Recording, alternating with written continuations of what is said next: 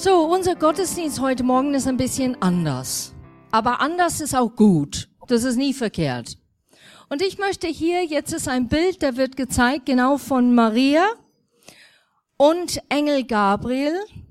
Und es befindet sich in Lukas 1 ab Vers 26. Ich lese mal das vor. Elisabeth war im sechsten Monat schwanger, als Gott den Engel Gabriel zu einer junge Frau nach Nazareth schickte, einer Stadt in Galiläa. Die junge Frau hieß Maria und war mit Josef, einer Nachkommen König Davids, verlobt. Jetzt müsste ich da kurz stoppen. König David hatte vier Verheißungen oder vier Versprechungen in der Bund mit Gott das Gott ihm persönlich David gegeben hat in diese Zeit. Und ich möchte es jetzt mal vorlesen. Eine ist das ewige Thron. Der zweiten ist das ewige Haus. Der dritte ist das ewige Königreich. Und der vierte ist das ewige Nachkommen. Die waren die vier Sachen, wo Gott gesagt hat mit dem Bund mit David, diese Versprechung, das werde ich dir versprechen. Die sind die vier Sachen, die dir immer und deine Nachkommen begleiten werden. So, wir müssen das behalten, während wir das hören, Maria und Josef, einem Nachkommen Königs Davids.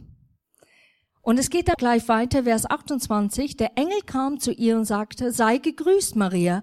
Gott ist mit dir. Er hat dich unter allen Frauen auserwählt. Ich würde das auch so gerne hören.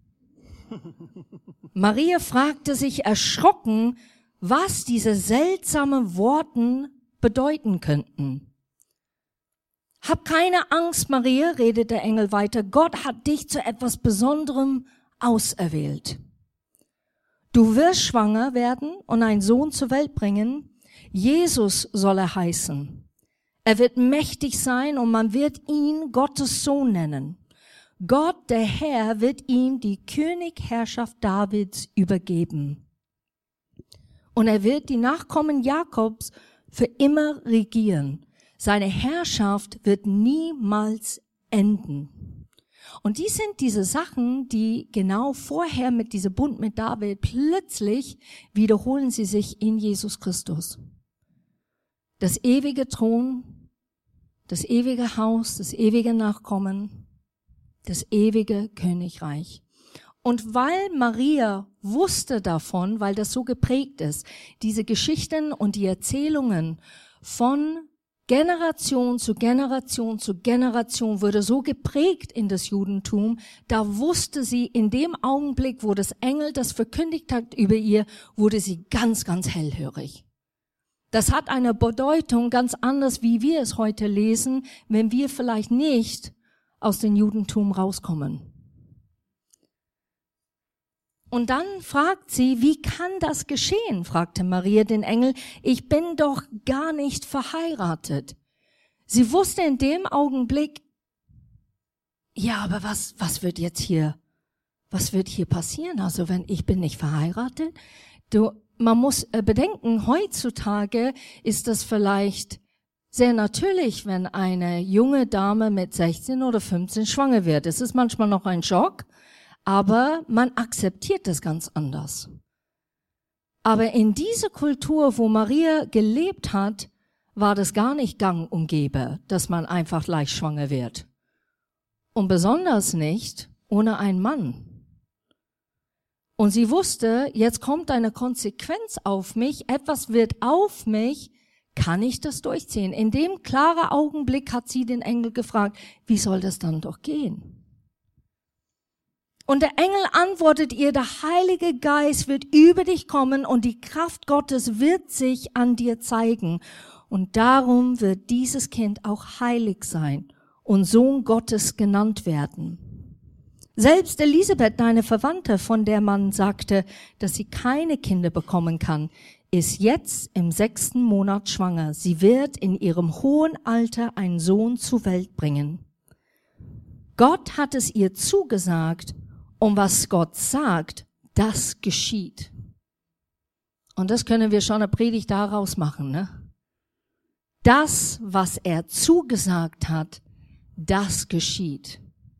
Erinnere euch an Versprechungen, dass du persönlich mit Gott erlebt hast. Vergess es nicht, was Gott dir gesagt hat und was noch geschehen wird. Und dann geht's hier in 38 weiter. Ich will mich dem Herrn ganz zu Verfügen stellen, antwortete Maria. Alles soll so geschehen, wie du es mir gesagt hast. Man muss da überlegen, die sind Worte mit Gewicht. Sie wusste, sie könnte abgelehnt werden. Sie wusste, dass Josef vielleicht sagt, nee, also ich glaub dir kein Wort, dass das von Gott kommt. Ich glaube, du hast etwas anders gemacht. Ich werde dich nicht heiraten. Und mit diesem Bewusstsein, dass sie weiß nicht, was alles in der Zukunft vielleicht gut ändern wird, eins wusste sie. Gott hat zu ihr gesprochen und ihr Herz war so nach Gott zu gehen und anzubeten und auf ihn zu richten, dass sie hat gedacht, in dem Augenblick, komme was wolle, das soll geschehen. Gott, das soll geschehen. Ich stelle mich total zur Verfügung. Und darauf verließ sich der Engel. Ich möchte euch weiter vorlesen aus Lukas Kapitel 2. Da heißt es, in dieser Zeit, da befahl der Kaiser Augustus, alle Bewohner des römischen Reiches in Listen einzutragen. Eine solche Volkszählung hat es noch nie gegeben. Sie wurde durchgeführt, als Quirinus Statthalter in Syrien war. Jeder musste in seine Heimatstadt gehen, um sich dort eintragen zu lassen. Und so ging es auch dem Josef und seiner Familie. So reiste Josef von Nazareth in Galiläa nach Bethlehem in Judäa denn er war ein Nachkomme Davids und in Bethlehem geboren. Josef musste sich dort einschreiben lassen, zusammen mit seiner Verlobten Maria, die in ein Kind erwartete.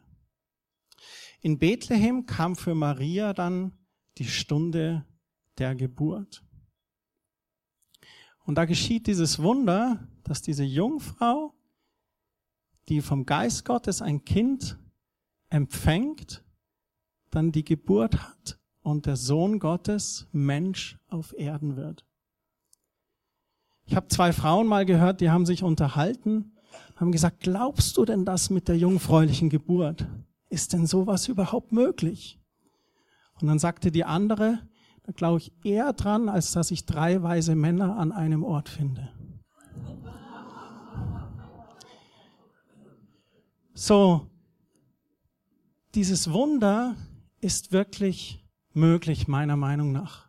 Weil Gott ist ein Gott der Wunder. Und dann heißt es im Vers 7, sie brachten ihr erstes Kind, einen Sohn zur Welt, und sie wickelte ihn in Windeln und legte ihn in eine Futterkrippe im Stall. Denn im Gasthaus, da hatten sie keinen Platz bekommen. Und sie sind eigentlich wie Flüchtlinge in der eigenen Heimat. Wenn wir die Bilder ansehen im Fernsehen von den Flüchtlingen, wir haben diese Ansage gemacht von den Flüchtlingen, mir begegnen die Flüchtlinge in Feldkirchen. Und Josef und Maria sind hier selber auch wie Flüchtlinge. Sie finden aber in der eigenen Heimat keinen Platz. Keiner öffnet die Türe und sie gehen dann in eine Futterkrippe im Stall. Dort wird das Kind geboren. Und dann erzählt Lukas weiter, in dieser Nacht, da bewachten draußen auf dem Feld einige Hirten ihre Herden. Und plötzlich trat ein Engel Gottes zu ihnen und Gottes Licht umstrahlte sie und die Hirten erschraken sehr. Auf einmal erscheint dir dieser Engel.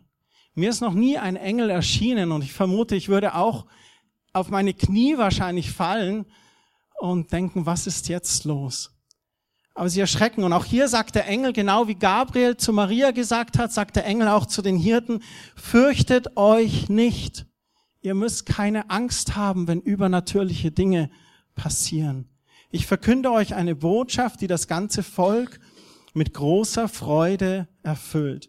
Heute ist für euch in der Stadt, in der schon David geboren wurde, der lang ersehnte Retter zur Welt gekommen. Ist das nicht interessant in derselben Stadt? der David geboren wurde, der David, mit dem Gott den Bund gemacht hat, dass sein Thron ewig sein wird, dass er ewige Nachkommen haben wird und sein Königreich für immer bestehen bleibt.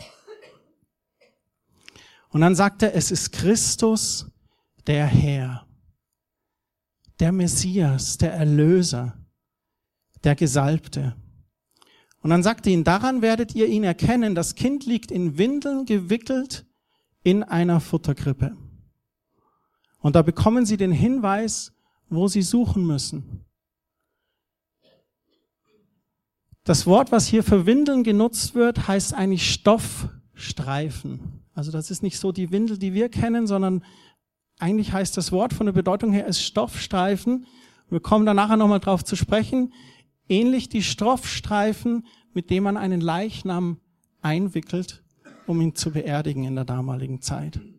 Und sie bekommen auch den Hinweis in einer Futterkrippe. Nicht im Gasthaus zur Post oder im Hotel Bauer, Zimmer 13, in einem schönen Bettchen. Nein, in einer Futterkrippe.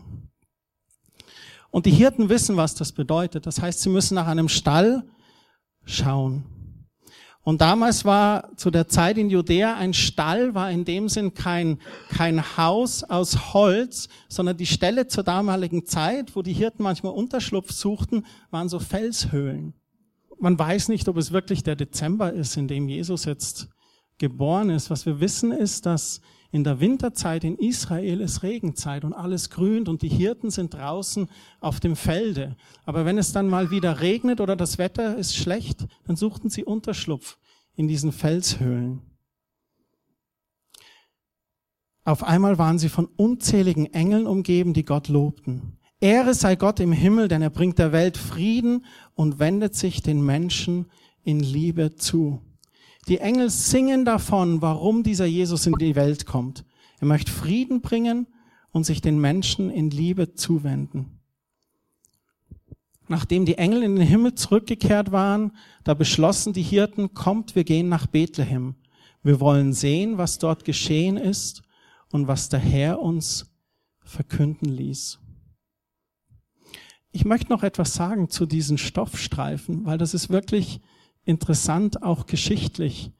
Diese Felshöhlen, die es da gab, manche dieser Felshöhlen waren auch genutzt, um äh, Leichnam für ein Begräbnis vorzubereiten. Und wenn wir lesen, dass der Engel sagt, das Kind liegt in Stoffstreifen gewickelt in einer Futterkrippe, dann ist es doch interessant, woher kommen diese Stoffstreifen? Und vielleicht waren sie in einer Höhle, wo so diese Stoffstreifen parat liegen mit denen man eigentlich einen Leichnam einwickelt, um ihn zu beerdigen. Und dieses Bild hat mich total umgehauen, weil ich dachte, der erste Tag auf Erden in Stoffstreifen gewickelt und den letzten Tag auf Erden wieder in Stoffstreifen gewickelt. Er kommt als König und stirbt für uns als König. Und dann sagen die Hirten, kommt, wir gehen nach Bethlehem, wir wollen sehen, was dort geschehen ist und was der Herr uns verkünden ließ. Ich finde es total interessant, dass wenn wir Bilder anschauen von der Renaissance bis zum heutigen Tag, haben wir immer ein romantisches Bild, wie Josef und Maria erstmal nach Bethlehem kommen. Die schauen immer sehr sauber aus, total gepflegt. Der Esel ist knuffig süß. Wer würde Nein sagen zu so ein tolles Pärchen? Aber das Bild täuscht.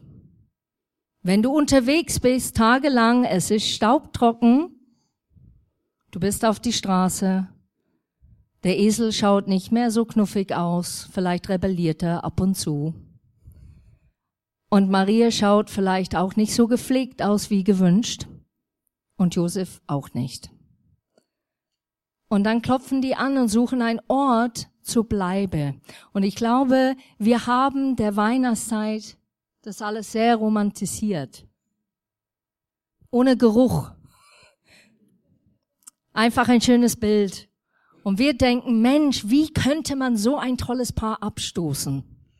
Wie hätte man Nein sagen können? Das verstehen wir überhaupt nicht. Aber wenn wir reflektieren, wenn wir Leute heute sehen, die vielleicht nicht nach unserem Maßstab so gepflegt sind, was denken wir in dem Augenblick? Wie verhalten wir uns? Und ich glaube, das hat sehr viel Gewicht, was eigentlich da vorgegangen ist in dieser Zeit, wo die einen Platz gesucht haben. Und wir gehen jetzt zu diese wunderschöne Bild, wo der Kind in der Krippe liegt. Vielleicht ist es schon da, genau. Das hat der Bernd so schön fotografiert. Und in Lukas 2, Vers 21 lesen wir weiter. Nach acht Tagen wurde das Kind beschnitten und erhielt den Namen Jesus. Den hatte der Engel genannt und nach er Maria das Kind empfangen hatte. Als die Zeit vorüber war, in der laut dem Gesetz des Moses eine Frau nach der Geburt als unrein gilt, brachten Josef und Maria das Kind nach Jerusalem, um es Gott zu weihen. Denn in Gesetz heißt es, jeder erste Sohn der Familie und jedes erstgeborene männliche Tier sollen dem Herrn gehören. Und ich habe mir das auch überlegt, ich fand das sehr interessant. Ich habe mal Gott gefragt, Gott, warum nimmst du eine Jungfrau, die in dieser Kultur lebt und vielleicht komplett Ablehnung erleben wird, warum nimmst du einfach so eine verheiratete Frau und sagst, Mai, kriegst jetzt das dritte Kind, aber das kommt von mir. Aber es macht Sinn, wenn man es hier liest. Erstens, würde es sehr zweifelhaft sein, wenn die Frau sagt, der dritte Kind kommt von äh, Gott selber. Die Leute würden das nicht annehmen. Die würden sagen, ja, du bist verheiratet, also kannst mir alles erzählen, was du willst. Das ist der erste Punkt. Aber der zweite hier steht ganz gravierend drin. Denn im Gesetz heißt es, ab Vers 23, jeder erste Sohn der Familie sollte dem Herrn gehören. Wenn man nur das liest, dann hat es schon alles gesagt. Gott hat einen Plan und der Plan war rein, es war vortrefflich und es hatte ein Ziel, der in das Gesetz eingebettet war, wo er geboren ist. Und das, wenn ich das überlege, dann habe ich noch mehr Bewunderung von Gott, weil ich denke, wow, seine Vielfalt ist unbegreiflich groß. Es ist einfach nicht zu messen, wie Gott denkt und in wie viel Schichten er denkt und in wie viel Tiefgang er denkt. Er denkt nicht in meine Kultur, er denkt nicht in eure Kultur, er denkt für die ganze Welt. Er hat ein Ziel und das füllt mich auch mit Ehrfurcht vor Gott. Und dann geht's hier in Vers 24. Gleichzeitig brachten sie auch das vorgeschriebene Reinigungsopfer für Maria dar und man musste zwei Turteltauben oder zwei andere Tauben opfern. Und jetzt haben wir ein Bild von Simeon im Tempel. Und es steht hier in Vers 25, in Jerusalem wohnte ein Mann namens Simeon und er lebte nach Gottes Willen hatte Ehrfurcht vor ihm und wartete volle Sehnsucht auf den Retter Israels. Ist das nicht schön, Männer, wenn Gott das sagen würde über euch? Hast Ehrfurcht vor Gott, du wartest voller Sehnsucht und du lebst nach dem Willen Gottes. Ich finde es so stark. Und Simeon war erfüllt von Heiligen Geist.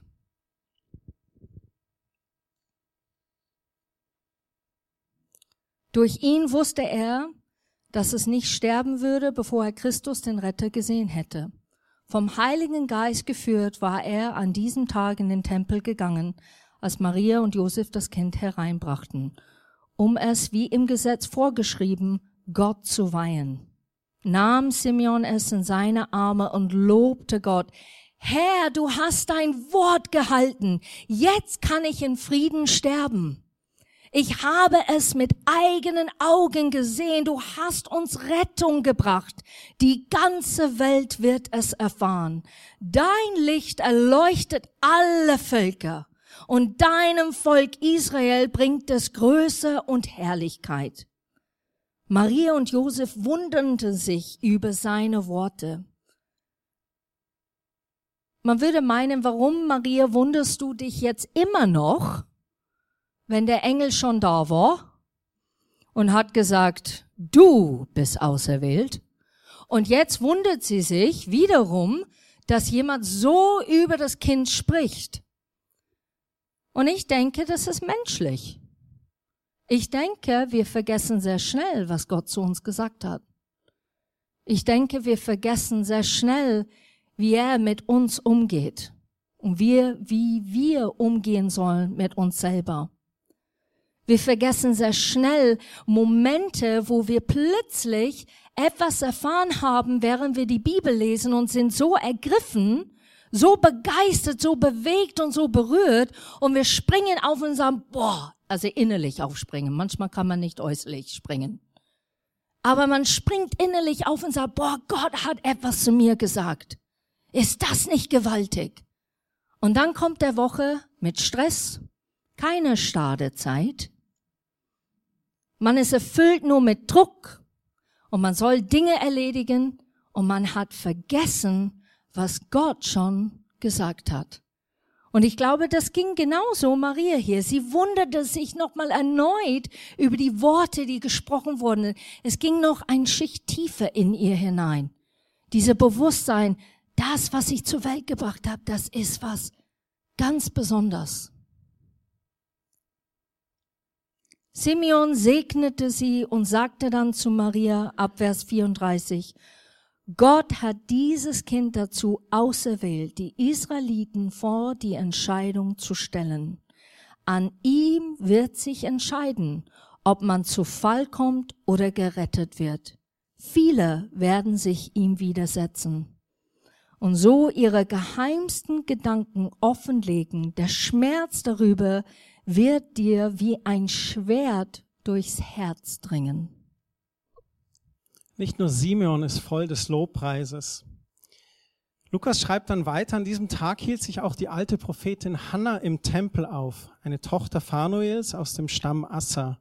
Sie war nur sieben Jahre verheiratet gewesen, seit langer Zeit Witwe und nun eine alte Frau von 84 Jahren. Wirklich ein hoheitliches Alter. Und Hannah verließ den Tempel nur noch selten. Und um Gott zu dienen betete und fastete sie Tag und Nacht. Hannah war auch eine wirklich Gott hingegebene Frau. Ich habe letzte Woche eine alte Frau, eine alte Dame besucht.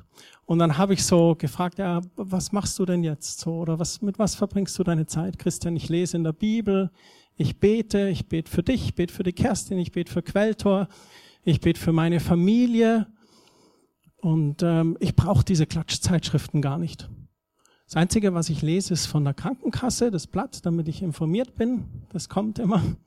Ich gedacht, weiß nicht, ob das so gut ist, das zu lesen, aber habe ich ihr nicht gesagt. Und sie hat gesagt, ich, ich brauche kein Kreuzworträtsel, ich brauche keine Klatschblätter. Ich habe das Wort Gottes und ich bete. Und ich fand das so toll, weil eigentlich bin ich gekommen, um ihr was Gutes zu tun. Und ich bin heimgegangen und ich war so gesegnet. Und das war einfach klasse. Und ich weiß zum Beispiel auch von meiner eigenen Oma, die hat sehr, sehr viel gebetet. Und ich glaube, ich kann wirklich sagen, ich stehe heute hier so, wie ich bin, weil sie gebetet hat, diese Zeit genommen hat. Wir sehen hier Hannah eben und dann während Simeon noch mit Maria und Josef sprach, da trat sie auch hinzu, sie stellte sich quasi daneben und begann ebenfalls Gott zu loben. Und allen, die auf die Befreiung Jerusalems warteten, erzählte sie von diesem Kind alle kommen hin, um anzubeten. Und man muss sich das wirklich vorstellen. Dieses Volk war in dieser römischen Besatzungsmacht und sie hatten diese Verheißungen, der Messias wird kommen, Christus wird kommen, der Erlöser wird kommen, der mein Volk erlösen wird. Und dann geschieht das tatsächlich und dann kommen die Hirten und sehen das Kindlein und beten an. Und dann sind sie im Tempel und Simeon sieht und fällt in Lobpreis und betet an. Hannah bemerkt, was geschieht. Sie betet an. Und man liest später auch noch im, im Lukas und im Matthäus-Evangelium, einige Zeit später kommen die Weisen aus dem Morgenland und beten an mit königlichen Geschenken, mit Gold, mit Weihrauch und mit Myrrhe. Sie beten an, weil endlich der Erlöser da ist. Derjenige, der verheißen ist für das Volk. Wir hören jetzt eine Geschichte, die drei Bäume. Es waren einmal drei kleine Bäume. Sie wuchsen oben auf einem Hügel. Jeder Baum hatte einen ganz besonderen Wunsch, was einmal aus ihm werden sollte.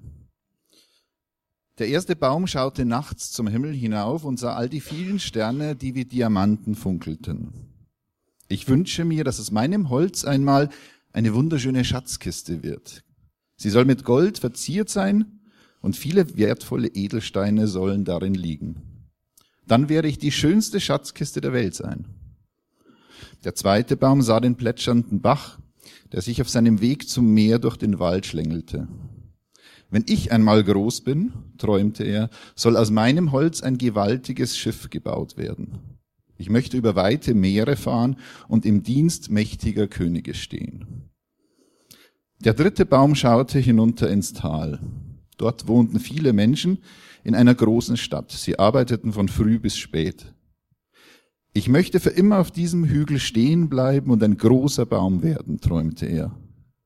Wenn die Menschen dann zu mir hochschauen, werden sie den Himmel sehen und sie werden an Gott, den Schöpfer aller Dinge, denken. Deshalb möchte ich der größte Baum der ganzen Welt werden. Viele Jahre vergingen. Auf Regen folgte Sonnenschein und aus den kleinen Bäumen wurden große Bäume. Eines Tages stiegen drei Holzfäller den Hügel herauf. Jeder trug eine blitzende Axt in der Hand. Der erste Holzfäller schaute sich den ersten Baum an und meinte dann, einen so schönen Baum kann ich gut gebrauchen. Und mit wuchtigen Axthieben fällte er den ersten Baum. Jetzt machen Sie bestimmt eine wunderschöne Truhe aus mir, freute sich der Baum. Dann werde ich einen wertvollen Schatz aufbewahren. Der zweite Holzfäller schaute sich den zweiten Baum an und meinte dann, einen so starken Baum kann ich gut gebrauchen, und mit wuchtigen Axthieben fällte er den zweiten Baum.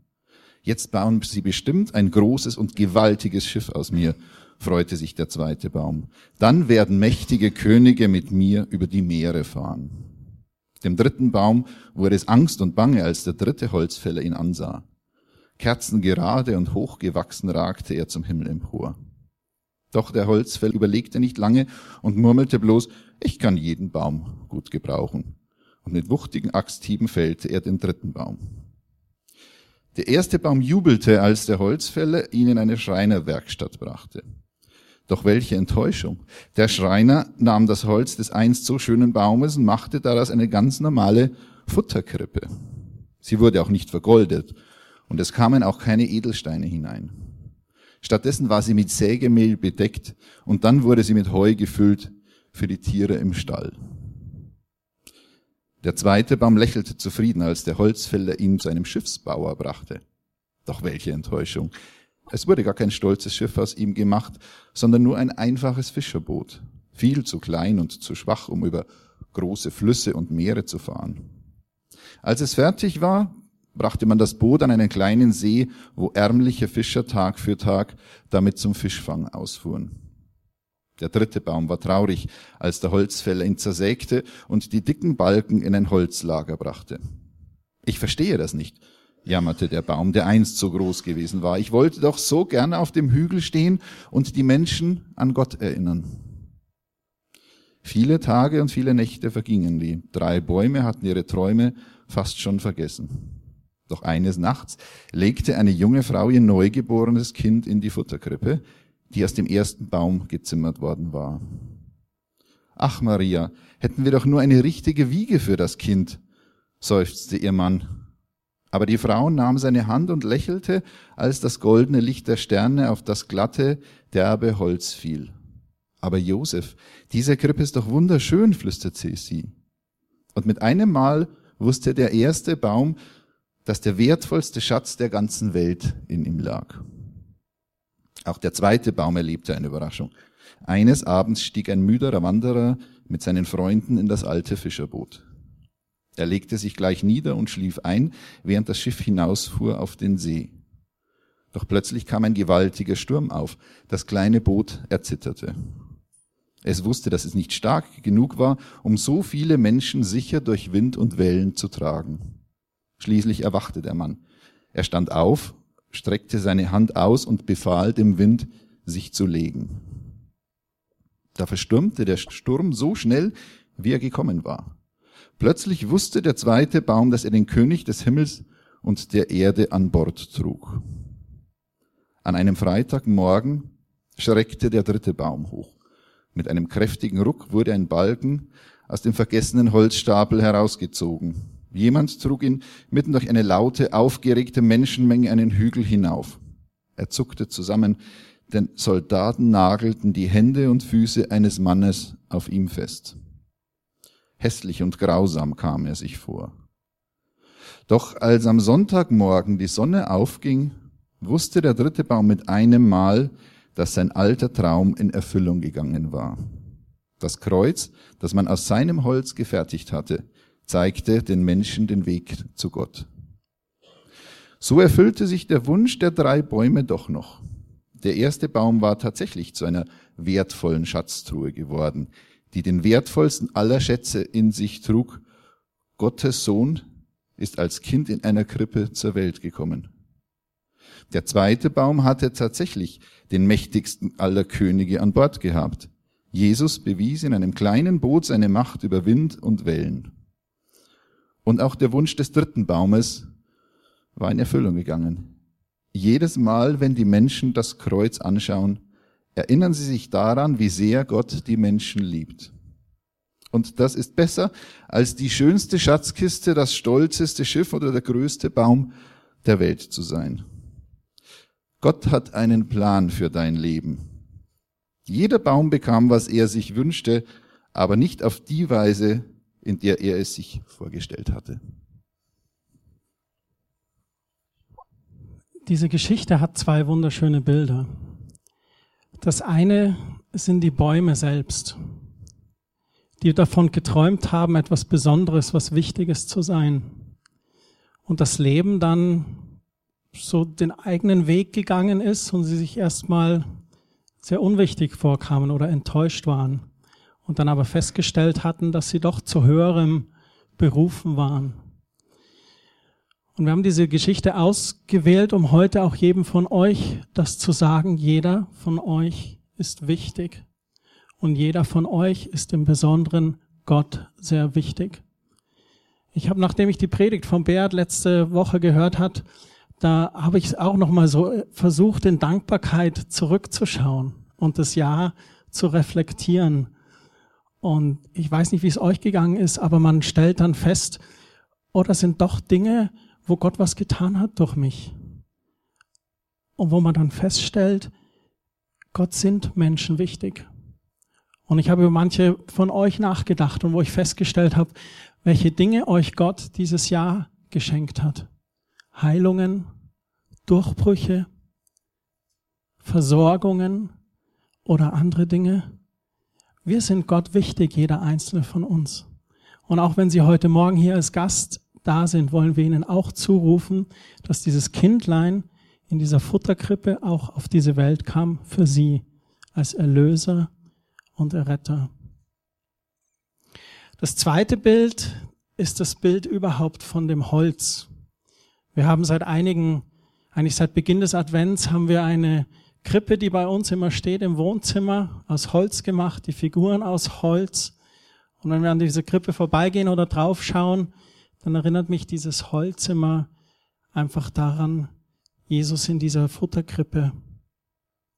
Und heute Abend oder Nachmittag werden wir den Baum bei uns aufstellen. Ich weiß nicht, wie ihr Weihnachten feiert, ob mit oder ohne Baum gibt es ja auch eine Diskussion überhaupt, ist es neutestamentlich, christlich richtig mit Baum zu feiern? Wir feiern mit einem Baum. Wir freuen uns an diesem Glanz und an den Lichtern. Und auch wenn ich das Holz von dem Baum anschaue, dann muss ich auch an das Kreuz denken. Dieses Symbol des Sieges. Auch dieses Symbol, was hier vorne steht, dieses einfache, naive Holzkreuz, das ist das Symbol des Sieges Jesu Christi über den Teufel. Und dieses Kreuz ist auch das Symbol dafür, dass Jesus gestorben und auferstanden ist, um eine Brücke zu bauen zu unserem Vater im Himmel. Der alte Bund ist vergangen, es ist ein neuer Bund. Und in dem neuen Bund hat Jesus Christus mit seinem Blut ein für alle Mal für alle Schuld und Sühne der Welt bezahlt. Christ ist erschienen, uns zu versöhnen. Freue, freue, freue dich, o Christenheit. Bei Weihnachten beschenken wir uns.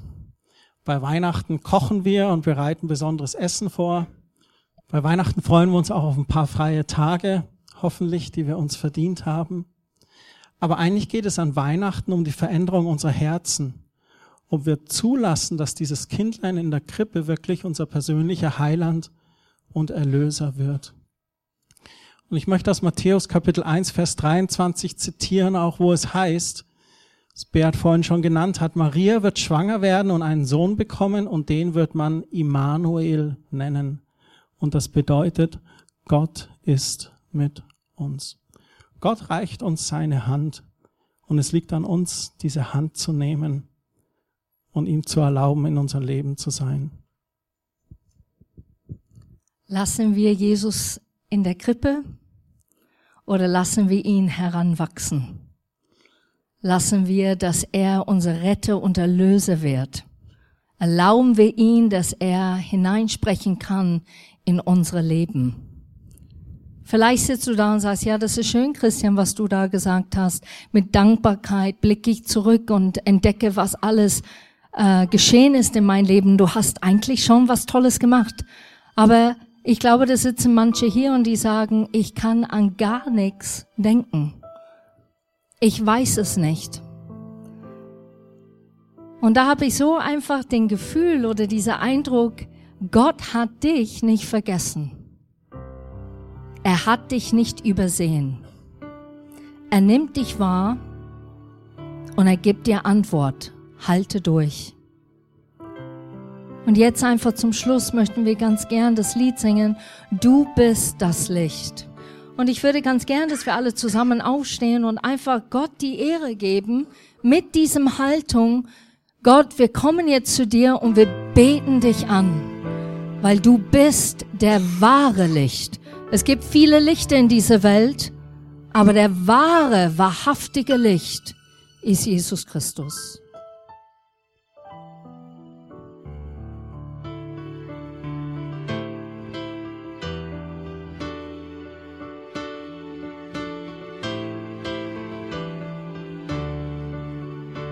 Vater, ich möchte beten für zerbrochene Familien. Ich möchte beten, dass du reinkommst und dass du Herzen wiederherstellst. Ich möchte, dass du Herzen heilst. Ich möchte, dass wo wir sind, diese Weihnachten, manchmal ist es unangenehm, manchmal ist es schwierig, manchmal ist es echt eine Überwindung, dahin zu gehen. Eine Herausforderung. Aber Vater, ich bete für jeder Einzel hier, dass du ein Gott der Versöhnung bist, dass du ein Gott der Frieden gibt. Und manche Dinge können wir auf dieser Erde vielleicht nicht menschlich zusammentun. Aber du kannst etwas in unser Herzen machen. Und ich bete einfach, dass Heil geschieht in zerbrochene Herzen. Da, wo ein Verlust entstanden ist, da, wo es Einsamkeit und Alleinsein so groß anfühlt in dieser Weihnachtszeit. Ich bete, dass du reinkommst ich bitte Heil. Ich bitte Frieden zu dir. Ich bitte Heil. Ich bitte Frieden über dir.